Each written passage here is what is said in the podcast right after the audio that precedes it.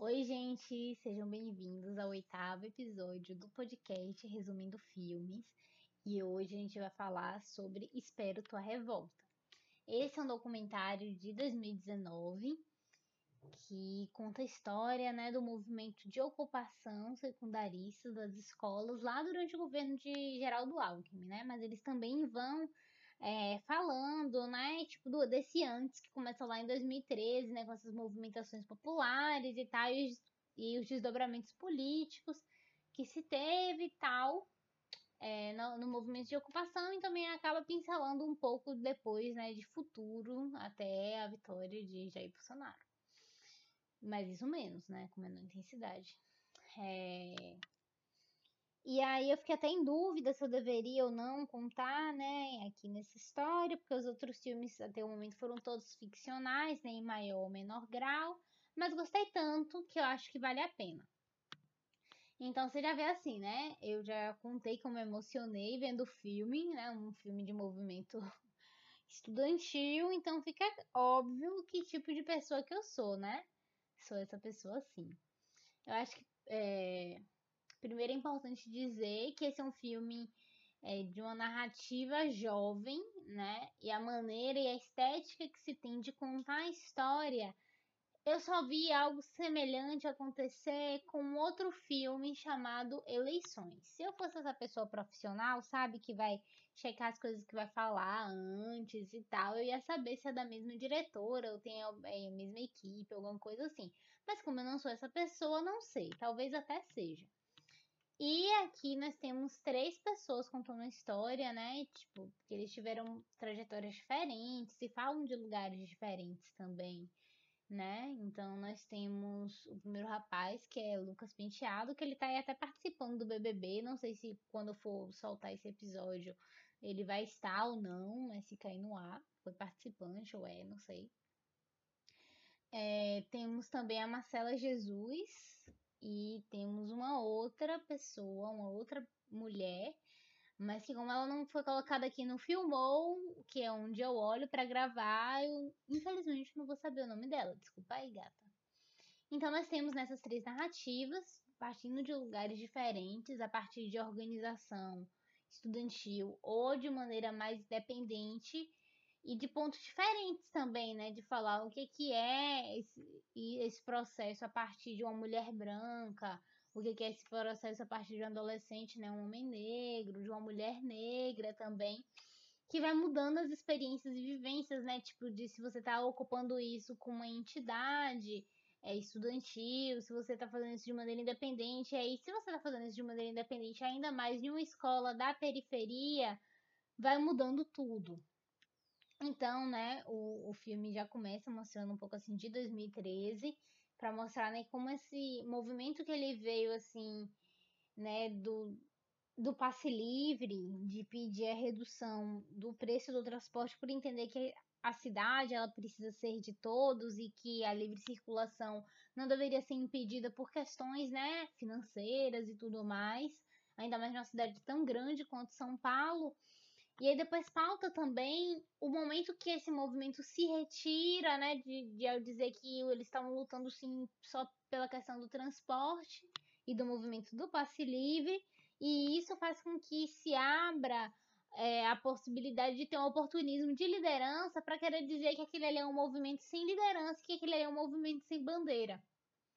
É, isso foi algo que me tocou muito porque a gente vê que como desdobramento, né, a gente teve o crescimento de uma direita meio doida que deu golpe e derrubou Dilma Rousseff e tudo mais e que ainda hoje se fala muita gente, né, tipo meu partido é o Brasil e essas outras coisas assim, sendo que a gente sabe que tem um partido sim, né? Ninguém é isento, não é, é, tanto é que eu falo, né, que tipo, esse podcast não tenta ter isenção ao fazer os resumos dos filmes, então não vai ter isenção mesmo ao falar sobre um documentário que está trazendo esses assuntos.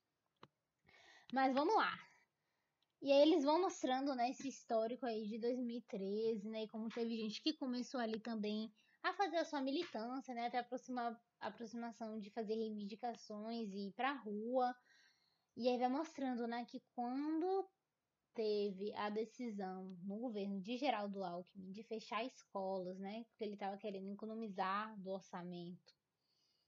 E ia fechar a escola ia ser de uma maneira assim, sem conversar com os estudantes, sem ver o que, é que eles queriam fazer e fazer uma realocação, sendo que ninguém sabia para onde ia. Esses estudantes eles decidiram que eles iriam reivindicar o direito à escola, iam reivindicar o direito básico à educação e de permanecerem assim nos lugares que eles escolheram estar. Porque estava se aproximando campanha e a gente infelizmente sabe que no Brasil é, qualquer coisa é cortada para fazer com que o candidato se reeleja, né? Ainda mais se a gente está falando de coisas e direitos que são para a base da população. Então, é, esses estudantes eles decidem que eles vão reivindicar e aí, nesse processo de como lutar, né, eles fazem os atos e tal, e eles veem que não tá tendo efeito, ao mesmo tempo que eles veem já a polícia agindo de maneira truculenta para cima deles, e aí, inspirado num movimento incrível que aconteceu lá no Chile, com o movimento dos pinguinos, eles. Ai, gente, já tô quase chorando aqui, tô arrepiada. Eles decidem que eles vão ocupar as escolas, né? Assim, o filme acabou não falando tanto, mas eu já li um artigo falando né, sobre os pinguinos, em que esses estudantes eles vestiram é, a farda, né, que era uma farda preta, e eles ocuparam as ruas para pedir por mais educação. E assim, foi ganhou uma dimensão tão grande isso que eles tiveram o objetivo deles atingido, né? E, ai, fico toda arrepiada, né? Porque esse processo de formação política e, e de direitos, ele tem que vir desde cedo. E, infelizmente, eu, por exemplo, estudei em um colégio, né, que era um colégio particular daqui de Salvador, e que não tinha nenhum tipo de, de formação política, sabe? Era um colégio, assim, até religioso, que quando eu e uma colega, a gente tentou até pensar em fazer grêmio, eu nem sabia o que era um grêmio, mas eu fui tentar ver, né, os alunos reivindicarem suas pautas. É, tentar fazer isso, né, para cooptar para o ensino fundamental, para ter um representante de turma para moderar o comportamento dos colegas. Então, assim, é difícil também, porque às vezes se fala né, dos jovens como o futuro, mas fica assim, um futuro meio vazio, né? Porque você não dá as ferramentas. É um modelo de educação que ele é meio estranho, porque ele espera que você fique pronto, mas o tempo inteiro ele acha que você não é capaz de fazer nada sozinho. Mas vamos seguir em frente, né? Hoje eu tô com muitos comentários. É... E aí eles vão mostrando o dia a dia ali da, da ocupação, né? Como as coisas aconteciam de maneira horizontal e como foi feito as frentes. E vou dizer, gente, quando eu entrei na universidade, eu ficava assim, gente, meu sonho é ocupar. Porque eu acompanhei isso pela televisão e eu falava assim, quero também reivindicar uma educação pública melhor para todos. E aí vai mostrando isso, né? E aí vai mostrando de diferentes perspectivas, porque esse rapaz, mesmo ele estava em frente de uma entidade estudantil, essa menina também estava, né? Ela estava à frente, representando até nível estadual os estudantes e tal.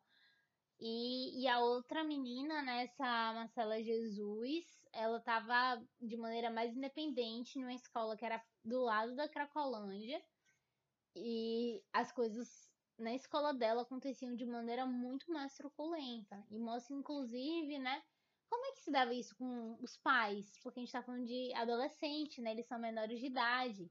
Então, muitas vezes os pais não tinham apoio, até a própria coordenação da escola, né, agia de maneira contra a ocupação. As pessoas todas se voltavam contra esses jovens que queriam o direito de ter uma boa educação para depois, né, poder ter ferramentas para definir seu futuro, se a gente fosse pensar assim mais de maneira individual. E que estava sendo retirado deles. E, e vai mostrando, né, também as, as coisas que eles foram tentando fazer para continuar dando mídia, dando visibilidade, para eles conseguirem conversar com Geraldo Alckmin e tomar uma diferença, né, dessa, desse posicionamento que era de fechar as escolas. E vai mostrando como foi tudo feito com muita violência, à base da polícia, de maneira assim é, baseada na repressão. E eu sempre ficava muito emocionada de ver os meninos falando, tipo, com megafone ou algum falando e os outros estudantes repetindo, né? Que a defensoria pública tava lá e que tinham outras pessoas que estavam lá pra. junto com eles. Porque eu fico pensando também os outros papéis que a gente tem, né? Essa é uma luta deles, mas outras pessoas podem dar suporte, outras pessoas podem dar apoio. E eu acho que é importante, né, a gente ver como é que a gente pode ajudar a juventude, ajudar outros grupos que estão lutando pelos seus direitos, que estão sendo ceifados no pouco de política pública que a gente ainda tem nesse país. Então, vai seguindo, né, e vai mostrando como foi que eles resistindo conseguiram que essa decisão fosse revogada, mas que logo em, segui em seguida, né, já teve uma outra dificuldade também, que foi da da, das merendas, né, que descobriram que tinha desvio e que cada merenda custava 59 centavos para os cofres públicos, né? E as, as repressões, quando elas aconteciam, cada bomba jogada contra os adolescentes, ela custava 500 merendas. E é isso também, sabe? Quando a gente pensa sobre as perspectivas de futuro, se queria reprimir crianças, queria reprimir menor de idade pelo direito de estudar. E aí eles falam ao mesmo tempo né, da explosão de encarceramento que teve em São Paulo. E o quanto é disso, né? Tirar a possibilidade de futuro de uma juventude negra e periférica para o um encarceramento em massa. E a gente tem que se perguntar qual é propósito da gente prender e deixar preso. O que é que tem por trás, o que é que segura essa onda, sabe? Tipo assim, até quando que a gente vai deixar que os direitos ah, um crescimento econômico seja a base do sangue negro. Não dá, né? A gente precisa reivindicar. E eu acho muito lindo como eles conseguem reivindicar as coisas, né? E como eles vão fazendo isso juntos, de maneira horizontal, ou pelo menos tentando que seja horizontal, para se manter firmes e fortes. Ai, gente, não sei contar essa história, só sei que ela vale muito, vale muito a pena assisti-la. É, é, um filme emocionante, principalmente para mim foi demais. Queria muito assistir esse filme já. E eu acho que vale a pena ver. É, eu acho que assim, como ponto final, é importante pontuar que o filme ele é da Globo Filmes.